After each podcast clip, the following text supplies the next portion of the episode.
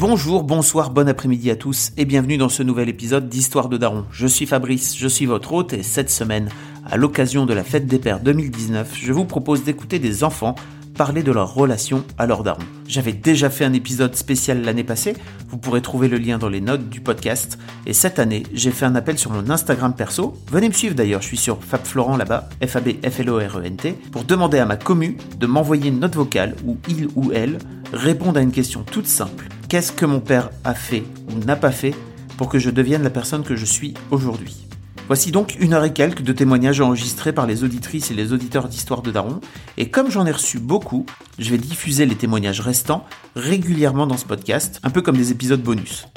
J'espère que cet épisode vous plaira. Comme d'habitude, pensez à vous abonner à ce podcast, à mettre 5 étoiles dans votre appli de podcast préféré et à mettre un commentaire sur YouTube. Vous retrouverez le lien dans les notes de cet épisode et aussi à vous abonner à la newsletter de Rocky. Pareil, rendez-vous dans les notes pour trouver le lien. Merci beaucoup pour votre fidélité. Merci également aux auditrices et aux auditeurs qui ont joué le jeu. Et bonne écoute à vous. Moi, c'est Marion, j'ai 26 ans et je viens pour parler de mon papa, Yvan, avec un Y, euh, qui a 51 ans. Pour resituer un petit peu, j'ai euh, un petit frère qui s'appelle Thomas et qui a 24 ans et une petite sœur, Louise, qui a 20 ans. Euh, moi, je voulais lui rendre euh, hommage en fait via ce podcast en partageant deux des grandes leçons que, qui m'a apprises et qui font que je suis la personne que je suis aujourd'hui. La première chose que je retiens et que je veux partager, c'est que il faut tenter euh, pour pas regretter et il faut essayer les choses quitte même quand on sait que il y a de grandes chances que ça aboutisse pas, il faut tenter pour pas avoir de regrets après.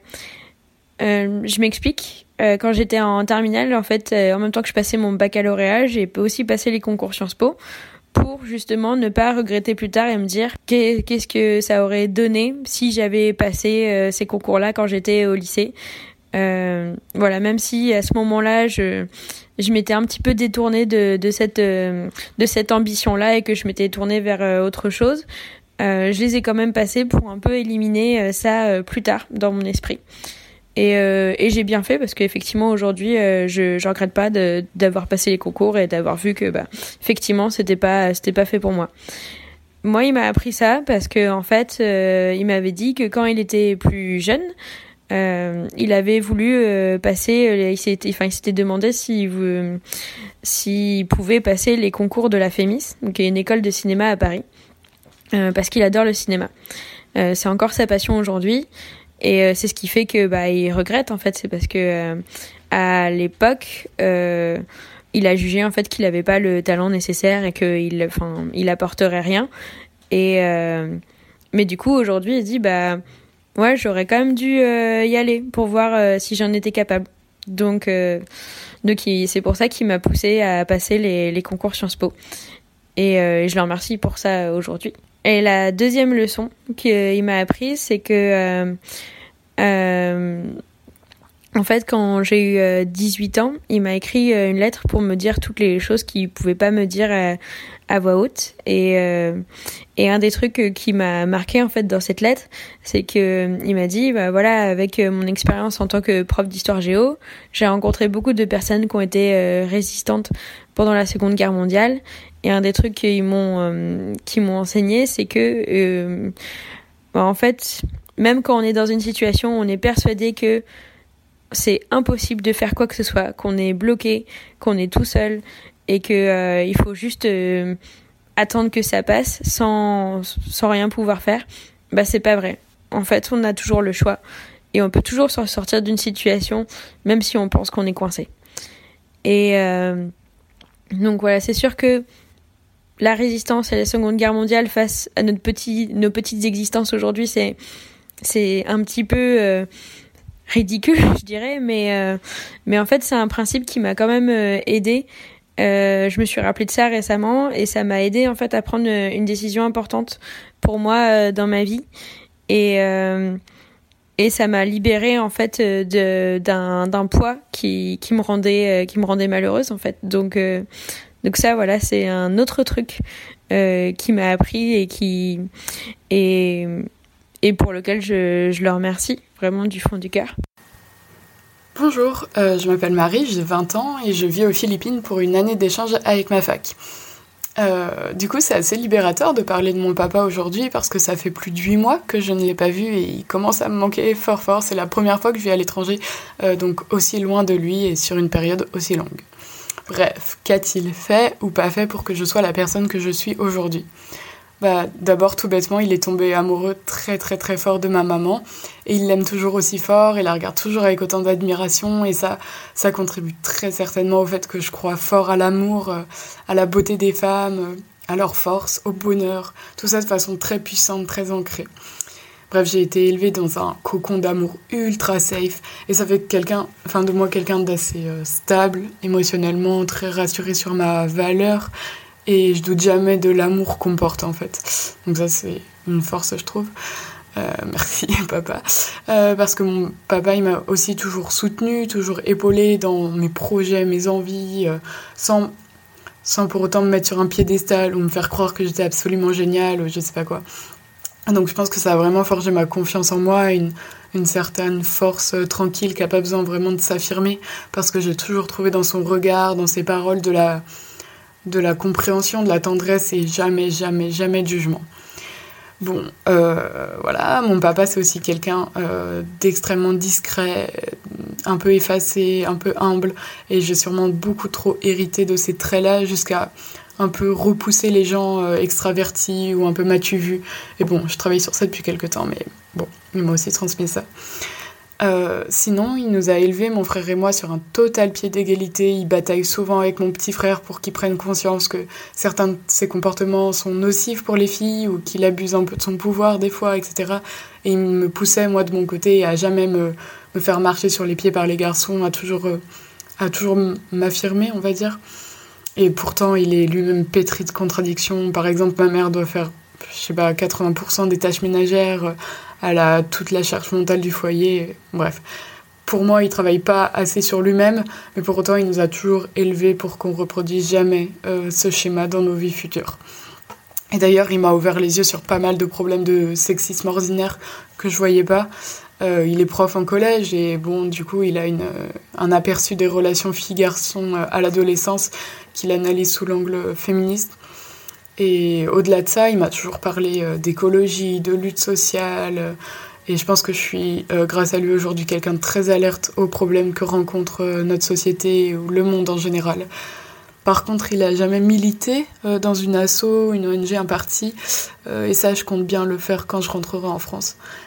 lui, il est un peu désabusé des 30 ans de manif qu'il a faites sans que ça aboutisse jamais. Et maintenant, c'est un peu plus moi qui dois le motiver pour sortir dans la rue et tout. Bref, je suis sans doute plus radicale que lui aujourd'hui, mais c'est bien les tonnes d'heures de discussion jusque tard dans la nuit qui ont forgé mon intérêt pour, euh, pour la chose publique, pour les problèmes politiques, etc. Euh, sinon, changement de sujet complet, je suis euh, lesbienne et quand j'ai invité ma copine actuelle sans jamais avoir parlé de mon orientation avant, parce que je l'avais pas encore découverte, euh, donc je l'ai invité à une grosse fête qu'on organise tous les ans euh, avec les potes de mes parents, qui sont un peu ma deuxième famille d'ailleurs. Euh, du coup, mon papa n'a eu enfin, aucune réaction, quoi. Il la connaissait d'avant, c'était ma meilleure pote, elle était déjà venue à la maison et je pense qu'au fond, il a su avant moi que c'était plus que de l'amitié. Mais il a jamais mis le sujet sur la table comme si c'était quelque chose d'anormal ou de bizarre ou quoi. voilà, il m'a juste un peu taquiné après la fête en me disant que quand même j'aurais pu lui dire euh, lui dire avant en exclusivité euh, quand un, aussi grand bonheur m'arrivait. Mais bon, comme j'ai dit, j'ai un peu hérité de son caractère euh, timide et réservé. Et puis en fait maintenant avec le recul, euh, je me rends compte qu'il m'a toujours élevé avec des figures LGBT, que ce soit dans les films. On a regardé des tonnes de films euh, avec des gays, des lesbiennes où ils sont les personnages principaux euh, forts. Je pense à Priscilla folle du désert là avec ces personnages queer. Ou dans la musique, bon ça c'est un peu plus commun mais quand même. Et je pense que c'est ça qui a fait que j'ai jamais eu d'appréhension quand je me suis découverte lesbienne. Voilà, euh, j'aurais encore mille choses à dire sur les voyages euh, un peu fous dans lesquels ils nous ont embarqués, un mois complet en voiture et en tente sur les routes de Norvège, ces nuits entières à coder sur l'ordi sans qu'on puisse lui adresser un mot qui m'ont un peu dégoûté de l'informatique, ces connaissances sans fin sur des tas de sujets, ces monologues qu'on n'osait pas interrompre car on savait que c'était intéressant au fond, même si sur le moment on avait plus envie d'aller jouer dehors ou encore sa passion pour l'escalade qui m'effraie un peu, son désabusement qui me donne envie de tout faire bouger pour compenser, etc. Mais moi, je pense que le plus important est là, donc il m'a transmis cette curiosité politique au sens large, la confiance en moi tout en restant assez humble, et puis surtout l'amour inconditionnel. Et je pense que tout ça a forgé la personne profondément heureuse, épanouie, forte, et qui veut faire bouger les choses que je suis aujourd'hui. Bonjour, donc euh, je m'appelle Pierre-Louis, j'ai 22 ans et je suis un fan de Mademoiselle, notamment des podcasts que j'écoute depuis quelques mois. Donc en ce qui me concerne, je suis le troisième enfant d'une fratrie qui compte trois filles et un garçon, moi-même. Je suis le troisième, donc j'ai deux grandes sœurs et une petite sœur. Donc euh, pour ce qui... Le fait d'avoir des sœurs, premièrement, c'est quelque chose qui m'a construit en tant que mec. Parce que euh, j'ai vécu toute ma vie avec des filles. Et c'est ce qui m'a permis de, respecter les filles, de pas être... Euh, macho entre guillemets, de pas être dans une masculinité un peu toxique ou même euh, qui soit qui rabaisse les femmes ou quelque chose comme ça. Moi c'est moi je suis pour la masculinité positive et notamment mon père m'a transmis ça dans le sens où par exemple, c'est lui qui cuisine à la maison, qui cuisinait, ma mère ne cuisine très rarement et c'est notamment rien que ce petit détail, ce, détail, cette chose permet de montrer que mon père m'a montré que c'est pas forcément à la femme de faire la cuisine, c'est à tout le monde. Moi, je la cuisine, j'aime bien faire ça.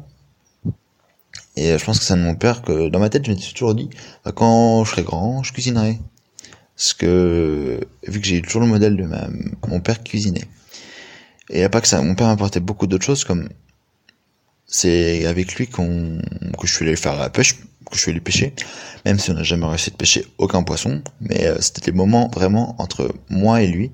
C'était des moments, euh, parce que j'étais quand j'étais plus jeune, j'étais beaucoup plus proche de ma mère, au sens je, quand ma mère était pas là, j'étais pas bien, je j'étais pas bien, je voulais, je voulais pas rester avec mon père, je voulais rester avec ma mère. avec le temps, quand j'ai grandi, quand je suis allé à la pêche avec lui, quand j'ai fait plusieurs choses, j'ai euh, découvert mon père, mais malheureusement, je suis pas euh, proche comme j'aurais aimé l'être avec euh, avec lui parce que je sais pas quand j'entends quand j'écoute beaucoup d'histoires de Daron euh, que j'entends beaucoup d'enfants qui disent qu'ils sont proches de leur père, qu'ils ont fait plein de choses avec lui. Moi, j'ai pas été vraiment comme ça avec mon père. Et c'est ce que je regrette maintenant. Et c'est ce que je me dis, j'ai que 22 ans pour l'instant, mais si un jour j'ai des enfants, j'ai envie d'être un, d'essayer d'être proche d'eux, de leur apporter beaucoup de choses. Même mon père m'a apporté ces choses inconsciemment. Je, en fait, j'ai peut-être pas, j'arrive peut-être pas encore à,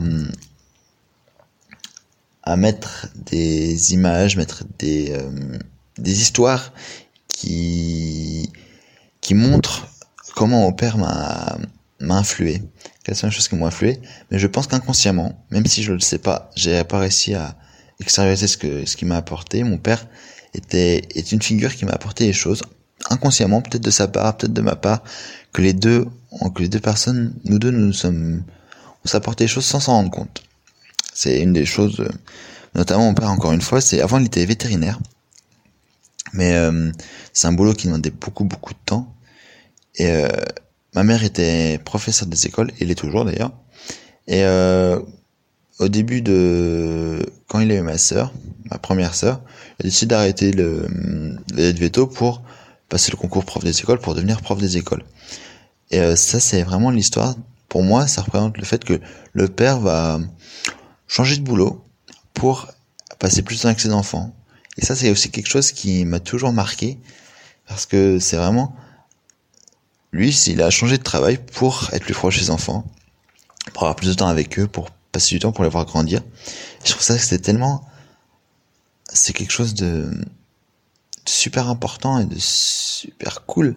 C'est grâce à ça que c'est aussi, c'est une petite chose, même si j'ai pas conscience de ce que mon père m'a apporté, ou que lui n'a pas conscience, que je regrette de pas être très proche de lui. Même si, il faut savoir aussi, dans la famille, on n'est pas très proche en général, entre mes sœurs, on n'est pas très très proches, mais entre mes parents, on n'est pas très proches. On est proches, on est une famille, on est proches, on a, on s'aime, mais on va pas forcément se raconter toutes nos histoires, on va garder les choses pour nous. C'est comme ça que je ressens ma famille. Et c'est dans ça que mon père s'inscrit dans la famille et m'a apporté des choses que je n'arrive pas à conscientiser. En fait, ça va être le maître mot, c'est que je suis sûr qu'il m'a apporté des choses, mais j'arrive pas à conscientiser ce qu'il m'a apporté. Et, euh, voilà, il m'a aidé à être euh, ce que je suis aujourd'hui. Mais beaucoup de choses m'ont aidé, beaucoup de constructions dans ma vie m'ont aidé. Ma famille en général m'a construit, m'a construit avec mes sœurs, ma mère, mon père. C'est vraiment toute la famille qui m'a construit et qui fait que je suis un mec comme je suis aujourd'hui. Merci. Salut, je m'appelle Lénaïque, j'ai 19 ans et mon papa c'est Olivier et il a 51 ans. Mon père m'a donné beaucoup de choses euh, pour que je sois la personne d'aujourd'hui. Mais je pense que parmi toutes ces choses, celle qui est la plus importante, c'est de m'avoir donné la possibilité d'avoir un savoir, d'avoir une culture et d'avoir une ouverture au monde. Mon papa, c'est une personne qui, je trouve, est vraiment intelligente et a une énorme culture que ça soit sur l'histoire, les sciences, le monde, bref, sur plein de sujets. Ce que je trouve encore mieux, c'est que chaque jour, il continue à s'enrichir, à continuer à apprendre à se renseigner sur tout un tas de sujets. Quand je vois le monde actuel, et surtout parce que je suis une fille, j'estime que j'ai énormément de chance d'avoir accès à tout ce savoir. Quand on était plus petit, et même encore maintenant, mon père, il nous emmenait beaucoup dans des musées, des expositions, des châteaux, bref, n'importe quel endroit qui nous permettait de nous renseigner sur divers sujets et apprendre. Il nous a jamais forcé, bien évidemment, si un sujet nous intéressait pas, il nous forçait pas. Je me souviens que quand on était petit, avec mon frère, comme beaucoup d'enfants, on était passionnés par l'Antiquité, la préhistoire, les dinosaures. Et il nous a emmenés à la grande galerie de l'évolution à Paris. Et bien sûr, ça nous a comblé de pouvoir voir toutes ces choses, de pouvoir nous renseigner sur plein de sujets. Et ça, c'était vraiment incroyable.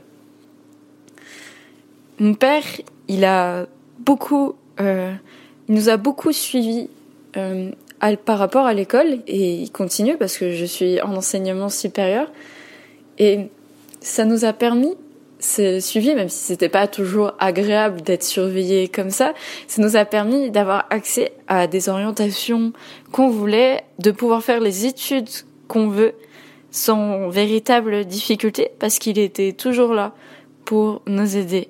Et pour toutes ces années où j'ai appris parce qu'il nous a donné la possibilité, les clés, les moyens, où je me suis enrichie, a permis de faire de moi une personne curieuse et attentive à mon monde, qui s'intéresse à plein de sujets, à, aux populations, à mon monde, à notre passé, et qui a pu avoir 17 en histoire au bac. Et ça, c'est quand même assez classe. Il m'a offert de bonnes bases pour que maintenant, j'aille chercher de moi-même des informations, en ayant bien évidemment toujours un esprit critique, et pas seulement sur l'histoire, mais aussi sur notre présent, avoir toute cette culture, même si l'histoire pour la plupart des gens c'est vraiment quelque chose de chiant, c'est important pour moi parce que je veux plus m'engager dans le monde, je veux plus m'engager pour des causes qui m'intéressent et avoir tout tout ce savoir sur notre passé me permet de mieux comprendre notre présent. Et ça, je trouve super qu'il m'ait donné ça. J'ai vraiment une soif de culture, de savoir et d'avoir ces capacités, on va appeler ça comme ça, je pense c'est un véritable avantage pour la personne que je suis actuellement. Une dernière chose, même si ce n'est pas directement grâce à lui, chaque jour, j'essaye d'affronter mes peurs. J'essaye de faire des choses qui vraiment me font peur et qui ont l'air difficiles pour moi.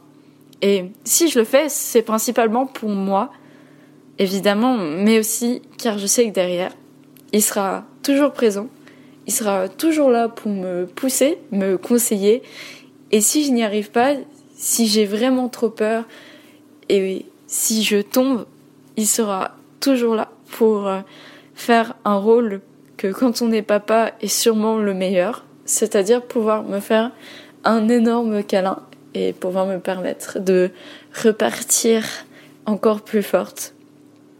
C'est un peu un filet de sécurité si je tombe. Il contribue à me rendre plus forte chaque jour. Et j'estime que j'ai beaucoup de chance de l'avoir encore aujourd'hui, ce qui continue à me donner toujours plein de clés pour réussir et devenir une meilleure personne. Je te souhaite une bonne fête, mon papa, et je t'aime vraiment, vraiment très, très fort. Salut, donc euh, moi je m'appelle Lucie, j'ai 29 ans, très bientôt 30. Et donc euh, je vais parler de mon papa, avec qui, donc ces derniers temps, c'est plus apaisé que ça n'a été, mais ça reste euh, compliqué.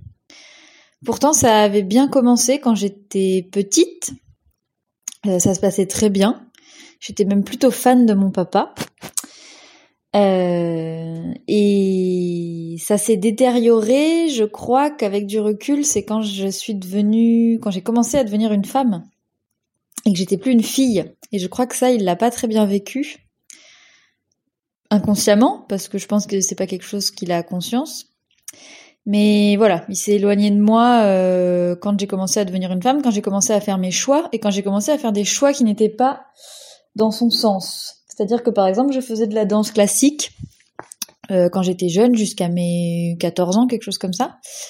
Et j'ai décidé d'arrêter la danse parce que ça ne me plaisait plus. Et euh, il m'en parle encore, alors que pour moi, dans ma vie, l'arrêt de la danse, ça a été un non-événement. Et euh, pour lui, euh, ça reste quelque chose d'important parce que je pense que dans sa tête, euh, il avait une petite fille qui faisait de la danse et un petit garçon qui faisait du foot et c'était super quoi. Et sauf que quand moi, bah, j'ai décidé d'être pas ce qu'il attendait, ça lui a pas, ça a pas l'air de lui avoir plu.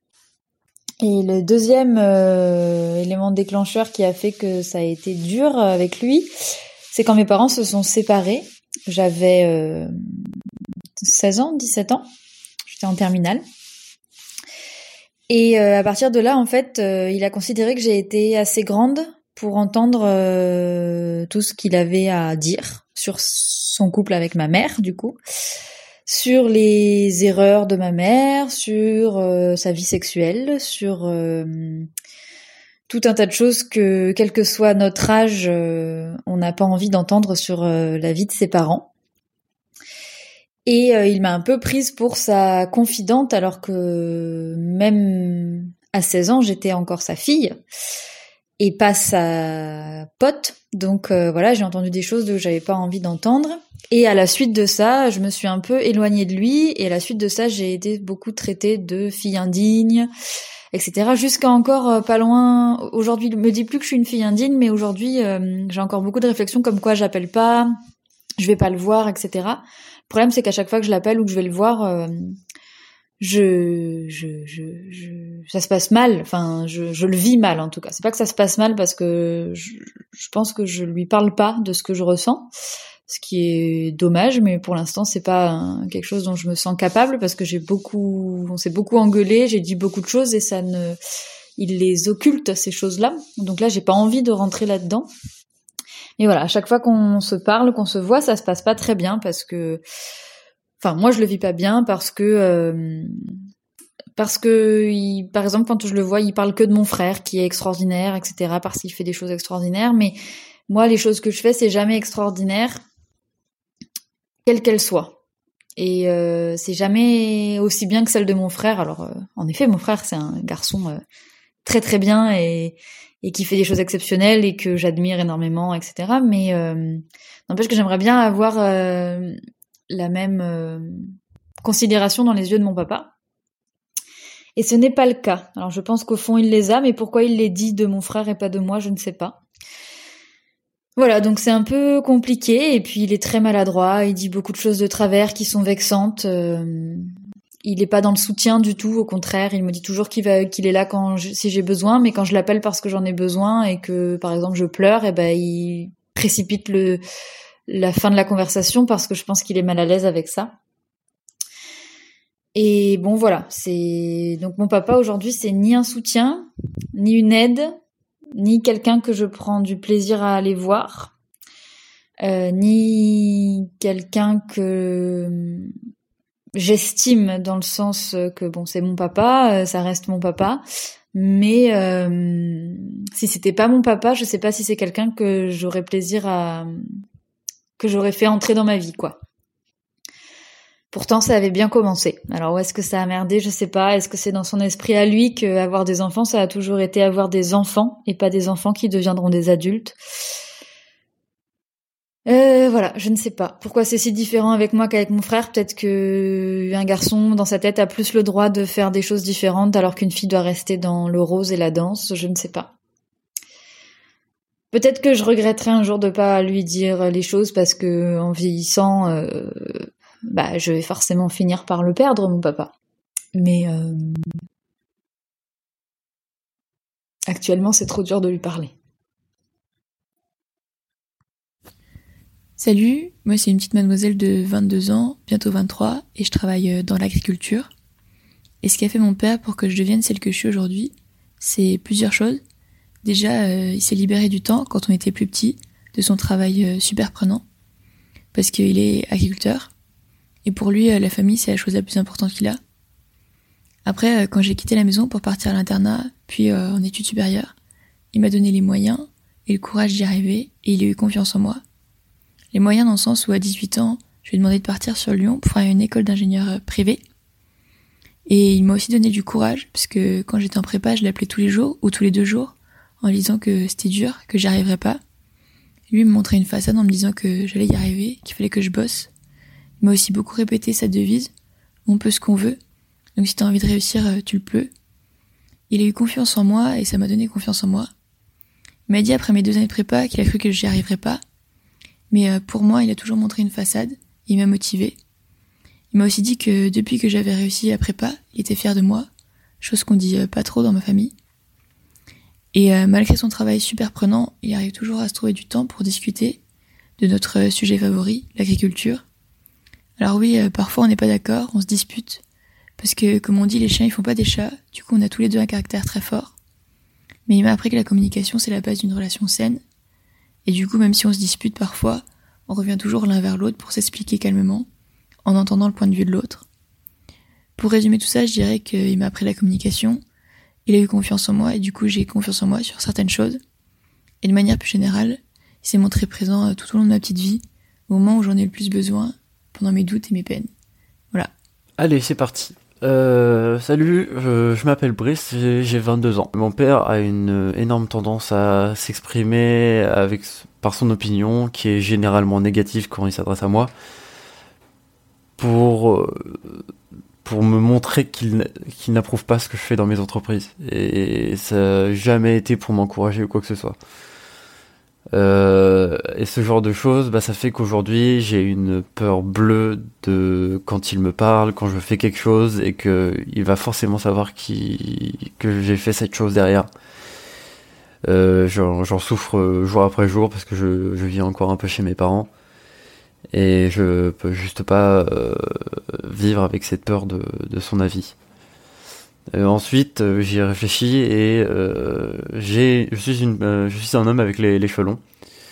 Et mon père est très très très vieux jeu et il ne supporte pas que j'ai les cheveux longs. À chaque fois que le sujet arrive en conversation, je suis moche, ça me va pas. T'étais beau avec tes cheveux courts. Point. du coup, je me demande derrière si si je me suis pas laissé les cheveux longs pour m'opposer à lui, sans sans y penser, hein, de, de façon complètement inconsciente. Euh, ensuite, si je dois penser à autre chose, c'est que son opinion est forcément meilleure que la mienne. Il a, c'est une personne qui a forcément raison, et quand on essaye de débattre avec quelque chose, il se braque, et, c'est la fin du débat, c'est forcément lui qui a raison. Donc euh, ça fait que j'ai perdu énormément de, de, de confiance en, lui et en ma famille en fait. Du coup, j'ai jamais réussi à me confier ou quoi que ce soit. J'ai j'ai perdu, je pense que j'ai perdu mon, sens de la famille. À chaque fois qu'on essaye de, de me faire sortir pour aller voir ma famille ou euh, passer du temps, etc., je, refuse parce que euh, il sera euh, probablement là et je vais devoir me, taire et m'écraser pour, euh, pour profiter avec des gros guillemets de, de- du moment de famille que, qui est présent quoi. Du coup, si je devais conclure, c'est que j'ai grandi en, en complète, complète opposé euh, à ce que mon père voulait, euh, par automatisme, hein, c'est c'est mon être qui a réagi comme ça, parce que lui voulait que je lui ressemble à 100% et que et que bah c'est bah, ça ça avait juste pas ça juste pas été possible en fait. Et du coup je suis je suis qui je suis aujourd'hui parce que je, j'ai réagi euh, de façon négative à ce que mon père euh, a voulu décider euh, pour moi. Et quelque part je pense que mon frère mon demi-frère a, a réagi de la même façon et que lui ça a été encore pire pour lui qui est euh, donc c'est un grand frère aîné qui avec qui euh, j'ai 10 ans d'écart quasiment et lui euh, a carrément quitté le domicile familial pour éviter mon père le plus possible. Donc j'ai j'ai juste grandi dans l'ombre de mon père toute ma vie et c'est encore le cas. Je, suis très je me retrouve très souvent à, pleurer en pensant à, à ses réactions etc. Donc c'est c'est pas forcément facile le soir quand je dois me dévoiler la face face à moi-même et, et je me retrouve juste à, à me détester parfois à cause de lui. Voilà, donc c'était euh, c'était euh, ma présentation sur, euh, sur ma personne en fonction de mon père. J'espère que ça t'aura été utile. Salut Fab. Je m'appelle Orlane, j'ai 22 ans et aujourd'hui pour la fête des pères, je vais euh, répondre à la question de qu'est-ce que mon papa a fait ou a ne pas fait pour que je sois la femme d'aujourd'hui. Alors déjà, euh, j'aimerais expliquer que pour moi j'ai deux papas. J'ai mon premier papa de quand j'étais toute petite, mon papa avec qui euh, on faisait beaucoup d'activités sportives, avec qui on faisait beaucoup de musique, un papa qui était gentil, qui était tendre, avec, avec des défauts bien sûr, un papa à qui je n'aimais pas faire des bisous et des câlins parce que je n'aimais pas en faire euh, à personne, qui avait un peu de mal à, à- l'accepter, mais un papa qui était toujours rassurant, un papa qui était bienveillant. Et puis mon papa, il a, il s'est séparé de ma belle-mère quand j'étais plus petite, quand j'avais 6-7 ans, et j'ai commencé à avoir un autre papa, un papa qui était complètement débordé par la situation, un papa qui n'arrivait pas à imposer son autorité sur des enfants qui en profitaient peut-être un peu trop. Un papa qui a commencé à avoir une méthode éducative qui n'était pas du tout acceptable. Un papa qui a été violent, physiquement comme mm, verbalement, sur ses enfants. Un papa euh, que j'ai commencé à avoir très très peur, euh, où j'avais cette impression qu'aucun adulte ne voyait cette situation. Je savais au fond de moi que c'était pas normal, que c'était pas logique d'avoir peur de son papa, d'avoir peur d'aller tous les 15 jours chez son papa, euh, que j'avais à tout moment peur pendant ces crises qu'il nous tue. Et j'avais cette impression qu'aucun adulte ne voyait ça comme moi et que j'étais complètement folle. Jusqu'au jour où ma maman m'a dit, euh, même si je lui racontais pas exactement ce qui se passait, qui m'a dit si tu veux, tu as le droit de ne plus aller voir ton papa. Pour le coup, euh, à 13 ans, j'ai arrêté d'aller voir mon papa. Et à mes 14 ans, je suis passée devant la justice pour faire reconnaître officiellement le, mon droit de ne plus aller chez mon père et ça m'a beaucoup soulagée. Ensuite, c'est suivi beaucoup d'années avec l'adolescence qui était mélangée dedans pour comprendre, pour faire le deuil déjà de mon papa et pour déculpabiliser de ne plus aller le voir. Et beaucoup, euh, ces deux papas, ou c'est plutôt ce deuxième papa qui m'a forgée en tant que, femme maintenant. Et beaucoup euh, de cette relation, il y a pour moi eu des conséquences, négatives comme des conséquences positives qui en sont sorties. Les négatives, c'est que j'ai énormément de peur. J'ai très très peur de la violence. Euh, je ne supporte pas de voir des gens euh, sous l'emprise de drogue ou d'alcool euh, qui se crient dessus dans la rue ou même qui se frappent, même si c'est pas contre moi. Ça me rappelle toujours ces souvenirs et j'ai une peur immense de tout ce qui est violence. J'ai une peur immense de tout ce qui est drogue et alcool. J'ai une confiance en moi qui est pas franchement très élevée quand même. J'ai j'ai l'impression que tout ce que je fais, euh, ça ne va pas plaire aux adultes en fait, alors que je suis une adulte, mais j'ai toujours cette impression que, que tout ce que je fais c'est nul et, et, que, et que tout le monde va dire que ça ne sert à rien, que c'est nul, que, que, je, que je ne vaux rien. Et c'est quand même quelque chose qui n'est pas très facile à gérer dans la vie de tous les jours. Et les points positifs, j'ai envie de dire que, en fait, euh, avoir peur de l'alcool et de la drogue, bah, ça m'a permis de ne pas tomber dedans, de pas de parce que c'est un piège qu'on tombe facilement quand on est adolescente. Et j'en suis jamais venue à l'âge. Je, je ne bois pas d'alcool, je ne consomme pas de drogue. Et même s'il y a des gens qui ne comprennent pas et qui me disent Oh, c'est bon, c'est pas un petit pétard ou un petit verre d'alcool qui, qui, va te rendre comme ton père, bah, j'en suis quand même très fière de ne pas. De, de réussir à m'amuser en soirée sans tout ça, sans artifice. Et pour le coup, j'ai aussi euh, c'est complètement contradictoire avec ce que j'ai dit avant sur la violence, mais en fait, euh, mon papa, il m'a permis aussi de m'affirmer euh, sur les violences. Alors, pas quand elles sont dirigées contre moi, quand elles sont plus dirigées sur, d'autres personnes, je trouve ça plus facile. De, si je vois dans la rue des parents qui humilient leur enfant ou qui même les frappent, qui lèvent la main sur leur enfant, d'aller leur dire hey, maintenant t'as dépassé la barrière, on ne fait pas ça à son enfant, non on n'a pas le droit. je, j'arrive bien aussi à dire aux gens, euh, par exemple à mes patrons ou à même à des professeurs qui peuvent être humiliants parfois, qui peuvent utiliser leur hiérarchie contre nous, de leur dire euh, et euh, non, ça, ça, ça, se fait pas, je, n'accepte pas, vous avez dépassé une barrière qui, qui est trop pour moi. Et ça m'a aussi permis de comprendre que c'est pas parce que ce sont nos parents qu'on doit accepter toute forme de violence, qu'on leur, qu'on leur qu'on leur soit redevable de quoi que ce soit. Ce sont nos parents peut-être, mais ça leur permet pas de, faire des choses qui ne sont pas correctes sur leurs enfants. On a le droit de dire non à une relation toxique, même si ce sont nos parents, même si c'est difficile. On a le droit de, pour nous, pour notre santé, de dire maintenant c'est fini, je préfère ne pas te voir euh, plutôt que de subir euh, cette violence physique et psychologique euh, de la vie de tous les jours. Donc même si je vois plus mon papa maintenant, et que je n'ai pas envie de le revoir, que je n'ai pas envie d'en parler avec lui ou de lui pardonner de quoi que ce soit, je suis quand même contente euh, que j'ai eu cette mauvaise expérience euh, et que j'ai été soutenue par ma mère pour, euh, pour pouvoir être la femme que je suis aujourd'hui qui n'accepte aucune violence physique et morale sur soi et sur les autres. Bonjour à tous, je me présente, je m'appelle Thibaut, j'ai 27 ans et aujourd'hui j'ai décidé de répondre à l'appel d'histoire de Daron pour parler de ce que mon père a fait et surtout pas fait pour que je devienne la personne que je suis aujourd'hui. Je dis surtout pas fait car mon histoire avec mon daron est un peu particulière dû au divorce de mes parents alors que j'avais seulement 3 ans ou quelque chose comme ça. Du coup, je n'ai strictement aucun souvenir de mon père à la maison, mis à part une violente dispute entre ma mère et mon père, un souvenir du coup très joyeux et je pense un assez gros traumatisme dans ma vie. Tout d'abord, il faut noter que j'ai aussi deux grands frères qui ont 7 et 11 ans de plus que moi. Mes parents ont donc divorcé alors que je n'étais qu'un tout petit minot, et mon père est reparti s'installer dans sa ville d'origine qui était assez loin de chez moi. De mes 4 à 8 ans, je voyais mon père à peu près une journée tous les deux mois, puis je ne l'ai plus vu pendant 5 ans, puis à l'adolescence je l'ai revu régulièrement, genre il venait dans ma ville une fois par mois et c'est arrivé que j'aille chez lui avec mes frères, puis à partir de mes 16-17 ans, il s'est de nouveau éloigné et aujourd'hui ça doit faire 9 euh, ans que je ne l'ai pas vu. En résumé, dans toute ma vie, je ne l'ai pas vu souvent ou seulement par périodes assez courtes. Mais en fait, ça me va très bien comme ça. Je n'ai jamais ressenti un manque. À dire vrai, à chaque fois que je le voyais, bah, je m'ennuyais beaucoup car je n'avais pas grand chose à lui dire en fait. Et en réalité, je ne l'ai jamais vraiment considéré comme mon daron, mais plus comme un parrain ou quelque chose comme ça.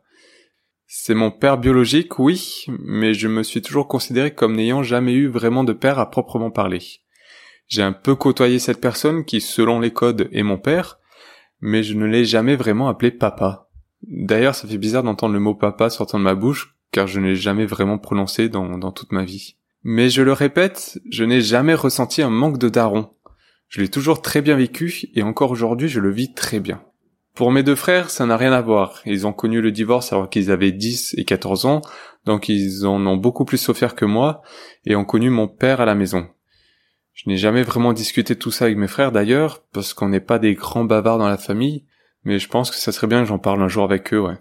Bref, si j'ai voulu répondre à l'appel alors que je ne considère pas vraiment avoir un daron, c'est aussi pour représenter cette minorité qui connaissent leur daron, mais qui n'ont aucune vraie attache à lui. Je ne ressens pas de haine non plus, hein. C'est juste que je ne ressens rien pour lui.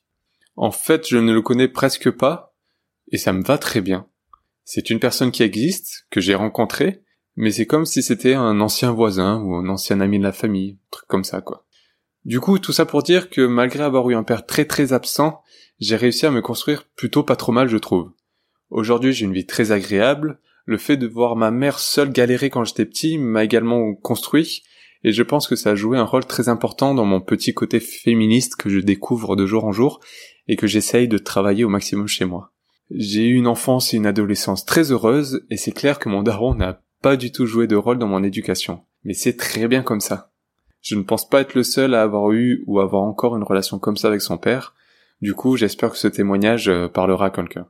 Voilà, merci Fabrice Florent de nous laisser témoigner avec autant de liberté. Bravo pour tout ce que tu fais et, et bisous à tout le monde. Getting engaged is a moment worth cherishing. A one-of-a-kind ring that you design at Blue Nile can help your love sparkle. Just choose your diamond and setting. When you found the one, you'll get it delivered right to your door. Finding the right engagement ring can be nerve wracking. At Blue Nile, you'll have the expert guidance needed and a diamond guarantee that ensures you're getting the highest quality at the best price. Cherish all of life's moments and save up to 30% at BlueNile.com. That's BlueNile.com. Je m'appelle Tina, j'ai 23 ans. Je voulais témoigner ici pour parler de ma relation avec mon père.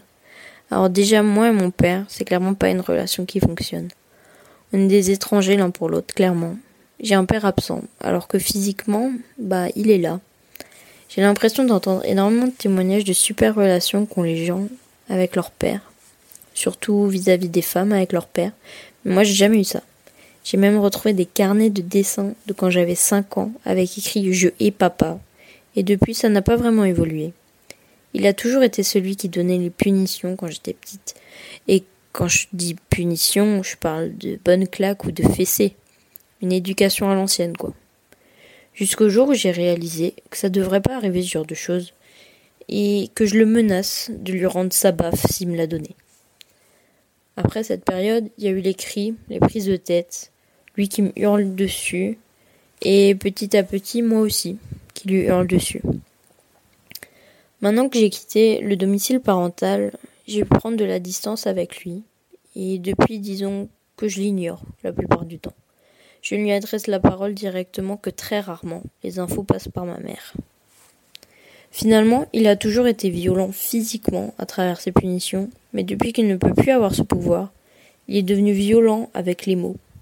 Des mots qui touchent, qui font mal, ou simplement des paroles qui lui sont adressées et qui partent dans le vent, qu'il n'entend pas ou ne veut pas entendre.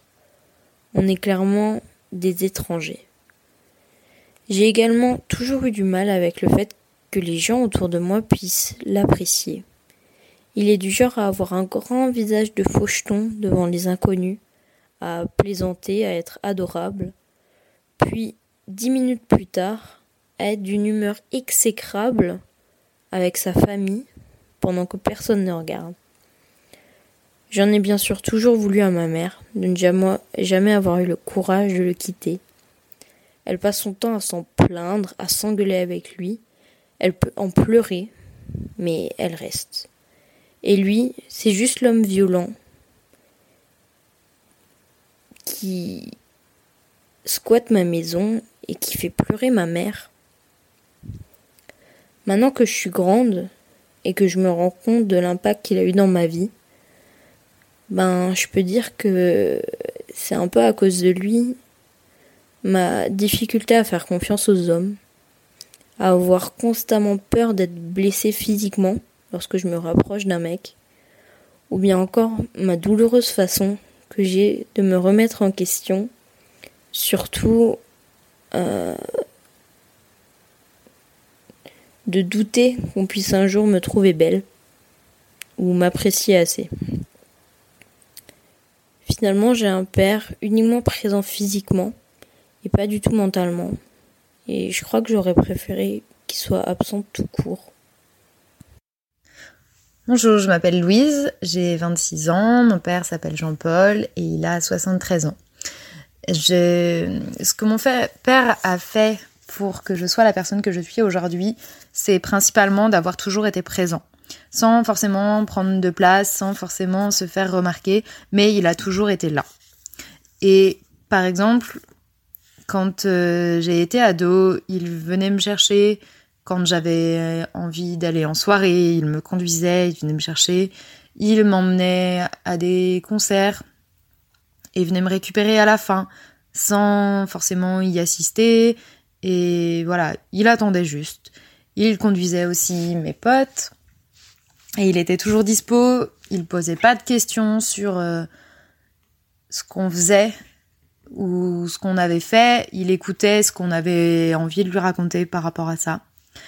Et je sais que des fois, euh, ma mère, ça la faisait un peu rager de de savoir que c'était encore mon père qui faisait des allers-retours. Elle disait mais tes potes ils ont pas de parents. Enfin pourquoi est-ce que c'est à lui de le faire? Mais je crois que lui ça le rassurait de savoir que c'était une façon aussi de veiller sur euh, sur moi comme il a fait avec mes grandes sœurs et avec ma petite sœur. C'était une façon de se dire bah au moins je sais où mes filles elles sont et et elles sont pas obligées de me dire tout ce qu'elles font parce que mon père nous a fait confiance. Il m'a fait confiance sur ce que je, je faisais. Il, écoutait mes, mes envies, mes choix. Il a jamais remis en, en question ou en. Enfin, il a, il a jamais. Il, il a jamais remis en question sur le, le fait que, par exemple, il a jamais dit non, c'est une mauvaise idée. Mais il a peut-être fait les choses de façon détournée en me faisant me questionner moi sur ce que j'avais envie de faire ou pas. Et, et du coup, de me dire que en fait, c'était à moi de prendre les ces décisions-là. Euh, et je me souviens quand j'avais 16 ans, j'ai fait un, mauvais trip euh, un mercredi après-midi après avoir trop fumé. Et je suis rentrée, mon père était seul à la maison, je lui ai expliqué que ça allait pas, que j'étais vraiment mal, que j'étais vraiment pas bien. Sa première réaction, c'est d'avoir un sursaut de peur et de, peur de l'état dans lequel j'étais. Mais après, il est resté hyper calme et il m'a juste allongé sur le canapé, il m'a mis un fond sonore de Chet Baker, il m'a apporté une couverture, de l'eau, et voilà. Et en fait, il a juste pris soin de moi, il a juste été à côté. Et on n'a jamais reparlé de cet événement-là. Euh, il m'a jamais dit que. Il m'a jamais engueulé d'avoir fait ça, d'être arrivé comme ça. Mais il était là et il a toujours été là après aussi. Et c'est une chose que je, je lui remercie profondément de ça et de ça encore aujourd'hui. Euh, même si on n'est pas proche physiquement, je sais que je peux l'appeler et qu'on peut discuter et qu'il va m'écouter voilà. Et que c'est important. Et la deuxième chose que mon père a, a faite, c'est que je tiens à souligner parce que ça, en fait, il a, il m'a jamais élevé moi comme, spécialement comme une fille. Il a mis un peu de côté mon genre. Et ça m'a jamais trop posé de problème quand j'étais jeune, petite. Euh, par exemple, il a, il n'a pas voulu que j'ai de poupées Barbie et j'étais assez jalouse de ma sœur qui en devait en avoir quatre ou cinq et moi j'en avais pas et, et ça me frustrait vraiment beaucoup et un matin je devais avoir 9 ou 10 ans et il est arrivé euh, j'étais en vacances avec ma sœur et ma mère et il est arrivé le matin de mon anniversaire avec un cadeau et c'était ma première poupée Barbie et c'était pas le bon timing parce que je commençais à me lasser de ces jeux-là j'avais plus trop envie de jouer à la poupée mais J'étais tellement heureuse, heureuse qu'il accède enfin à, cette demande-là et et c'était c'était vraiment pour moi un de mes meilleurs cadeaux d'anniversaire que j'ai pu avoir quand j'étais petite quoi. Mais bon, après ça n'a jamais vraiment été un problème, j'ai pas vraiment eu de questionnement sur euh, mon genre. Quand j'ai eu mes premières règles, euh, j'avais 12 ans, c'était le 24 décembre, il m'avait emmené au cinéma et le, soir, euh, je me suis rendu compte que je les avais. Donc le lendemain, j'en ai parlé à ma mère et puis je me suis isolée parce que je comprenais pas trop ce qui se passait. Et en fait, mon père est venu me voir dans le salon, j'étais toute seule et il est venu me voir et il m'a pris dans ses bras pour me pour me faire un, un câlin et Enfin, c'était vraiment une marque, euh, une marque d'affection gratuite, quoi. Il y avait, il y avait rien, mais c'était juste, euh, de l'émotion où il m'a pris dans ses bras, il m'a dit qu'il était fier de moi et que et que j'étais une vraie fille maintenant. Et voilà. Donc euh, c'est un souvenir que je garde assez précieusement quand même sur euh, sur cette période-là parce que j'ai je me suis j'ai été assez en colère de cet événement qui faisait de moi du coup quelqu'un qui était défini par ça, par ses règles, et alors que c'était pas comme ça qu'on m'avait qu'on m'avait élevé. En fait, on m'avait jamais posé la question de savoir euh, ce que si j'étais une fille ou un garçon. Enfin, on m'avait jamais parlé des règles non plus. Mais ce que mon père a fait ce jour-là, euh, c'était quand même me reconnaître moi en tant que personne, et c'était quelque chose, euh, voilà, que je garde précieusement parce que je suis assez fière de de ça, de qu'il ait fait ça. Merci, au revoir. Salut Fab. Qu'est-ce que mon père n'a fait ou pas fait pour que je devienne l'homme que je suis? Déjà, cette question, en fait, c'est un peu compliqué à y répondre dans le sens où il faut déjà savoir qui on est. Ça, c'est une première étape. Mais euh, ce que j'aime bien, ce que j'aimerais bien donner comme réponse, c'est que il n'a pas su communiquer, en fait, dans le sens figuré comme dans le sens propre. Euh, pour, te donner un peu, pour te donner un peu de contexte, mon père c'est un Cambodgien, euh, chinois cambodgien, on va plutôt dire, qui est arrivé en France grâce à ses études. Donc c'était dans les années 70 si je me trompe pas. Et donc c'était dans le contexte où c'était un des meilleurs de, sa classe, de ses études, et du coup grâce à ça il a eu euh, la possibilité, la chance, on va dire, de pouvoir aller étudier en France euh, via des échanges en fait. Ça existait déjà à l'époque, c'était plutôt pas mal. Et du coup, en fait, grâce à ça, il s'est retrouvé pendant, euh, pendant la période des années 70 à étudier en France, et c'est à ce moment-là en fait que la guerre des Khmers rouges s'est déclarée, si je ne me trompe pas. Et du coup, à cause de ça, en fait, il, a décidé de rester en France, de faire carrière en France, d'établir sa vie en France en ayant en même temps ce traumatisme, cette espèce de traumatisme, tu sais, de mon pays en guerre, je pourrais probablement plus jamais retourner dans mon pays. Et, hum, et du coup, par rapport à ça, voilà, si on revient par rapport au fait qu'il n'a pas su correctement communiquer avec moi, c'est via deux points en fait. C'est déjà par le point paternel, patriarcat, tu sais, tous les machins dont on parle souvent sur Mademoiselle.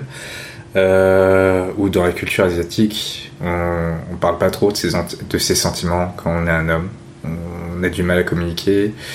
Et aujourd'hui, ce qui est étrange avec lui, c'est que toutes les communications, tous les essais qu'il tente de faire pour essayer d'établir un contact avec moi ressemblent pas mal à des espèces d'interrogatoires en fait, où il me demande euh, du coup ce que j'ai mangé, euh, si j'ai bien dormi, si si ça se passe bien au travail.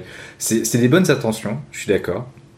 Mais, euh, mais qui donne quand même ce côté, très babysitter, très euh, trop patriarcal. Alors que je suis quand même un adulte aujourd'hui de, de, 26 ans qui travaille, qui vit chez lui depuis, depuis plus de 6 ans, tu vois, qui a pas mal voyagé. Et, c'est compliqué d'essayer de, faire comprendre à son père que c'est plus la peine d'être traité comme un bébé, c'est c'est pas agréable, c'est ça serait cool d'avoir des conversations d'adultes en fait, mais on n'y arrive pas.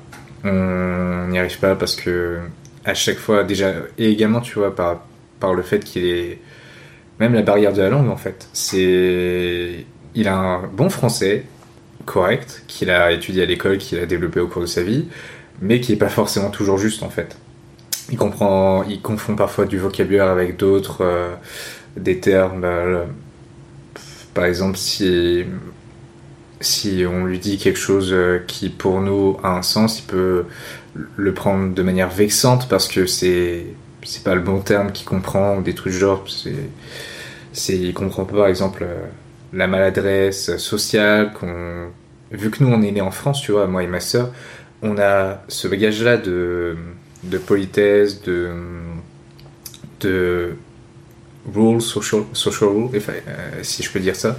Euh, on a besoin d'une certaine barrière et d'un d'un certain comportement presque européen, alors que lui, il est vraiment, tu à, la blédarde, à essayer de, de, faire des plats, des, des, sets de table trop asiatiques et à essayer de nous faire rester dans cette ambiance asiatique. avec ce qui va avec, donc cette espèce de patriarcat, tu sais, un peu trop. c'est l'homme à la maison à la tâche de ramener l'argent et tout le reste de la maison euh, doit le respect au paternel euh, qui n'a pas forcément besoin de s'excuser si jamais il nous marche sur les pieds. Littéralement il nous a pas mal euh, bah, les pieds les orteils avec ses, ses tongs donc c'est pas terrible. Et voilà c'est un espèce de, de problème de communication de qui se passe entre nous. Euh, ou même moi, de mon côté, en fait, j'ai du mal à essayer de faire l'effort pour essayer de, de, me réconcilier avec lui en quelque sorte, parce qu'on n'est pas énormément en bon terme. Ça s'est calmé aujourd'hui, vu que depuis que je vis de mon côté et tout, mais je sais que je pense c'est le même cas pour pas mal de personnes, tu vois, où euh, si jamais je passe plus d'une semaine, euh, enfin voilà, c'est plus concevable pour moi d'essayer de passer toute une semaine à, cohabiter avec lui parce qu'on va finir par s'étriper à la fin et tout. Euh, mais voilà. C'est, je sais pas comment vont évoluer les choses avec lui. Est-ce que je peux essayer de le faire avoir plus d'ouverture d'esprit, d'être plus ordonné, euh, un peu moins maladroit? Même moi, si je peux essayer de réduire ma maladresse sociale avec lui et peut-être un jour de mon côté, essayer de faire un effort pour euh, lui proposer un truc. Voilà. Merci Fab. Bonjour à tous et à toutes. Je m'appelle Charlotte Henriette, j'ai 23 ans et mon papa s'appelait Charles-Henri. C'est donc le même prénom mais en masculin. Son surnom c'était Bigout et tout le monde l'appelait comme ça. Euh, la signification, c'est tout simplement que ça voulait dire que c'était un homme bon. Et en effet, ça lui collait vraiment à la, à la peau. Plus personne ne l'appelait Charles-Henri, c'était son surnom qui prédominait. Il avait 45 ans lorsqu'il est décédé et aujourd'hui il aurait eu 60 ans. Lorsqu'il est mort, j'avais 7 ans et il est décédé d'un cancer du côlon. Alors qu'est-ce qu'il a fait pour que je sois devenue la, jeune femme que je suis aujourd'hui? Ou qu'est-ce qu'il n'a pas fait étant donné euh, son absence euh, dès mon plus jeune âge? Je dirais qu'une des premières et dernières choses qu'il a fait, c'est de nous donner tout l'amour qu'il pouvait, à moi et mes frères et sœurs, afin de combler son absence euh, durant toutes ces longues années. Il a aussi été le modèle d'un homme bon et euh, c'est cette image qui a persisté au sein de notre entourage. Dès qu'on parle de lui, tout le monde euh, a un petit peu des étoiles dans les yeux et, et dit qu'il était vraiment fabuleux, qu'il est parti trop tôt. cette image c'est devenu un peu comme si un comme si c'était devenu un peu un fantôme surhumain, un homme irréel tellement parfait et, pour moi, c'est un petit peu comme si euh, je n'étais jamais sortie de mon complexe de Deep et que je le voyais encore comme, euh, comme l'homme parfait que j'idolâtre. Euh, il m'a également appris que la vie était une chance et pas un dû, et que toute opportunité était bonne à prendre. Et il m'a vraiment appris à, à, vivre le moment présent. depuis que je l'ai perdu, depuis que je suis petite, j'ai toujours eu l'impression d'avoir euh, perdu ma moitié en quelque sorte, euh, comme s'il me, me manquait quelque chose. Et du coup, ben, depuis ce jour-là, un peu ma question d'identité, de qui est-ce que je peux être alors qu'il manque la moitié de, de mon moi, euh, se pose évidemment. Aujourd'hui, je suis dans un tournant de ma vie où je suis supposée savoir ce que j'ai envie de faire, choisir le métier qui va, qui va guider ma vie. c'est un choix assez complexe parce que j'ai envie de faire quelque chose qui me plaît. Euh, ça, c'est quelque chose que j'ai vraiment appris de lui, quelque chose qui, me fait vibrer et pas faire quelque chose par défaut. Euh, j'ai envie de me battre pour trouver vraiment ce qui peut me convenir, mais du coup, je crois que ça prend un peu plus de temps et que c'est plus difficile parce qu'à 23 ans, savoir ce qu'on veut faire de sa vie, c'est pas euh, c'est pas chose facile et je crois que je suis pas la seule à le dire. Ils m'ont aussi montré ce que c'était un véritable amour. Avec ma maman, c'était vraiment euh, le coup de foudre. Euh, et c'est un amour qui persiste encore aujourd'hui tellement euh, au sein de la famille, du couple qu'ils ont vécu. C'était vraiment l'amour qui en ressortait, la gentillesse, la bienveillance. Et je crois que sans son absence, j'aurais peut-être jamais rencontré l'homme avec qui je suis aujourd'hui. donc ça, c'est vraiment une chance pour moi. Il m'a inconsciemment, il m'a, il m'a clairement construite. J'ai dû, j'ai dû me construire malgré son absence. Et, et, je crois que je me suis forgée en tant que, en tant qu'espèce de guerrière de la vie, comme, comme quoi comme quoi, comme si je devais me battre pour tout, tout le temps, euh, être sur mes gardes constamment. Donc ça a des aspects positifs, mais ça a aussi des aspects un peu négatifs qu'il faut que je travaille encore. Euh, je crois qu'il est clairement parti trop tôt. Et involontairement, il m'a fait quitter mon enfance alors que je n'avais que 5-6 ans. Donc euh, à cet âge-là, j'ai déjà dû devenir une, une, espèce de jeune fille, jeune femme. Alors qu'au final, euh, à 5-6 ans, on n'en a pas envie.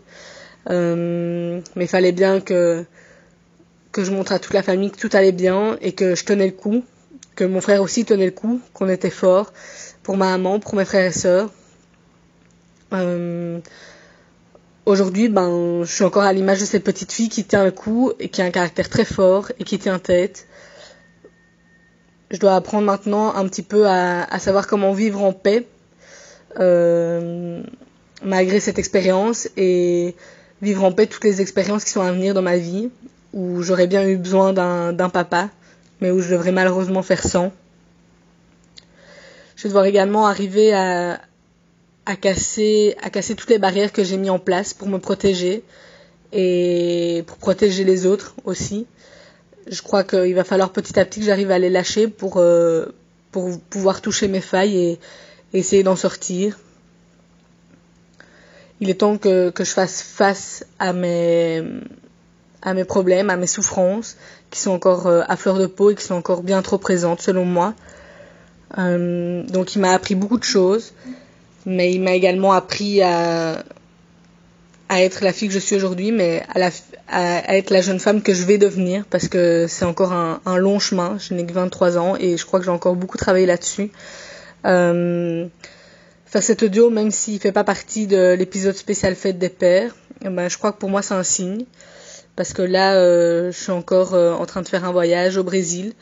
Et euh, tous ces voyages, c'est une façon pour moi de, de, me découvrir, de savoir qui je suis.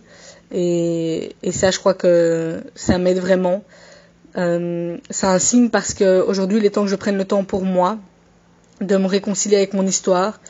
Et, malgré tout, ben, lui pardonner son absence, et de pardonner toutes les conséquences qui sont encore bien visibles de son absence aujourd'hui. Euh, entre guillemets, tout le mal qu'il a pu nous faire de par son absence. Alors, euh, papa, je voulais te dire que si tu m'entends là, je sais que tu voulais pas partir. Et euh, sache que je t'aime très très fort et que je vais tout faire pour, euh, pour devenir la femme que j'ai envie d'être et pour arriver à te pardonner. Même si je sais que c'est pas de ta faute. Je t'aime très fort. Salut Fab, euh, moi c'est Marine, j'ai 28 ans et mon père a fait énormément de choses et n'a pas fait énormément de choses euh, pour faire de moi la personne que je suis aujourd'hui.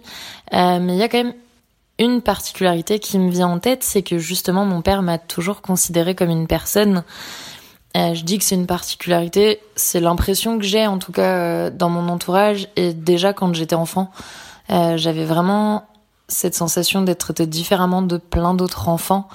alors pas forcément parce qu'il m'a laissé faire tout ce que je voulais, parce que pas du tout. Il y avait des règles, mais il m'a toujours tout expliqué et il m'a toujours laissé le droit de pas être d'accord. Et il m'a toujours laissé le droit de m'exprimer et c'est quelque chose qui m'a toujours marqué. Euh, je me rappelle souvent quand j'étais enfant euh, que dans sa famille surtout, beaucoup de gens disaient que euh, bah qui me traitait comme une enfant pour y gâter et que j'avais j'étais pas censée avoir mon mot à dire et que bah c'était lui le père et que c'était comme ça, pas autrement. Et en fait, il a justement jamais agi comme c'est comme ça et c'est pas autrement.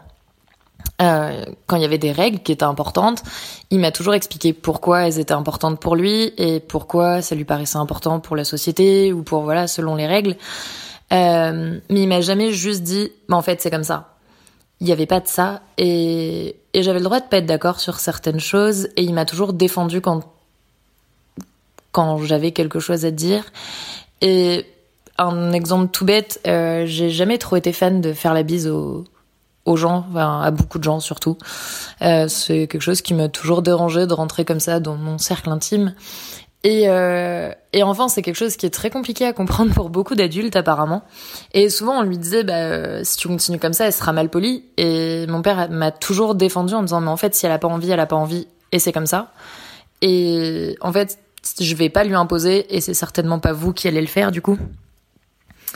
Et du coup, oui, il m'a toujours autorisé à pas être d'accord et à défendre mon point de vue. Et je pense que si aujourd'hui beaucoup de gens disent que j'ai un fort caractère, c'est justement parce que euh, je sais exprimer mes opinions et dans la plupart des cas, pas tout le temps, mais dans la plupart des cas, euh, j'ose les exprimer parce que parce que on m'a laissé le faire, euh, même si euh, il y a des fois où on m'a expliqué pourquoi j'avais tort ou pourquoi ça marchait pas comme ça ou voilà. Euh, on m'a jamais dit que j'avais tous les droits, c'est pas ça, mais on m'a mon père surtout m'a toujours laissé m'exprimer et être une personne à part entière. Et c'est bête, mais du coup, j'ai vraiment cette sensation que je pourrais jamais le décevoir parce qu'en fait, il a pas vraiment d'attente à part, et il me le répète toujours, euh, la seule chose qu'il veut, c'est que je sois heureuse et le reste, en fait, il s'en fout. Donc, euh, le reste, pour lui, c'est des détails. Euh... Du coup, c'est, mine de rien, très valorisant et ça aide à s'affirmer et à faire ses choix parce que je sais que même si demain je fais un choix qui au final euh, me porte préjudice ou qui me rend malheureuse, euh, ben il me jugera pas et si j'ai besoin il sera quand même là euh, pour me soutenir ou pour m'aider. Et ouais, du coup je pense que c'est vraiment une des grandes choses qu'il a fait euh, et qui fait de moi la personne que je suis aujourd'hui. C'est vraiment juste de me considérer tout le temps comme une personne. Euh, mon père m'a jamais dit c'est comme ça. Mon père m'a jamais dit c'est moi ton père, c'est moi qui décide. Jamais. Euh, même depuis que je suis enfant. Alors bah, de, depuis que je suis adulte encore moins forcément. Euh, mais voilà, il a jamais eu cette attitude paternaliste et il a jamais laissé les gens avoir cette attitude avec moi. Euh, même quand j'étais enfant, il a toujours défendu le fait que j'ai un avis, toujours défendu le fait que j'avais le droit de l'exprimer. Et, et il a toujours demandé, même à sa famille, euh, quand j'étais gardée par mes grands-parents ou autres, de pas utiliser ces termes-là et de toujours tout m'expliquer.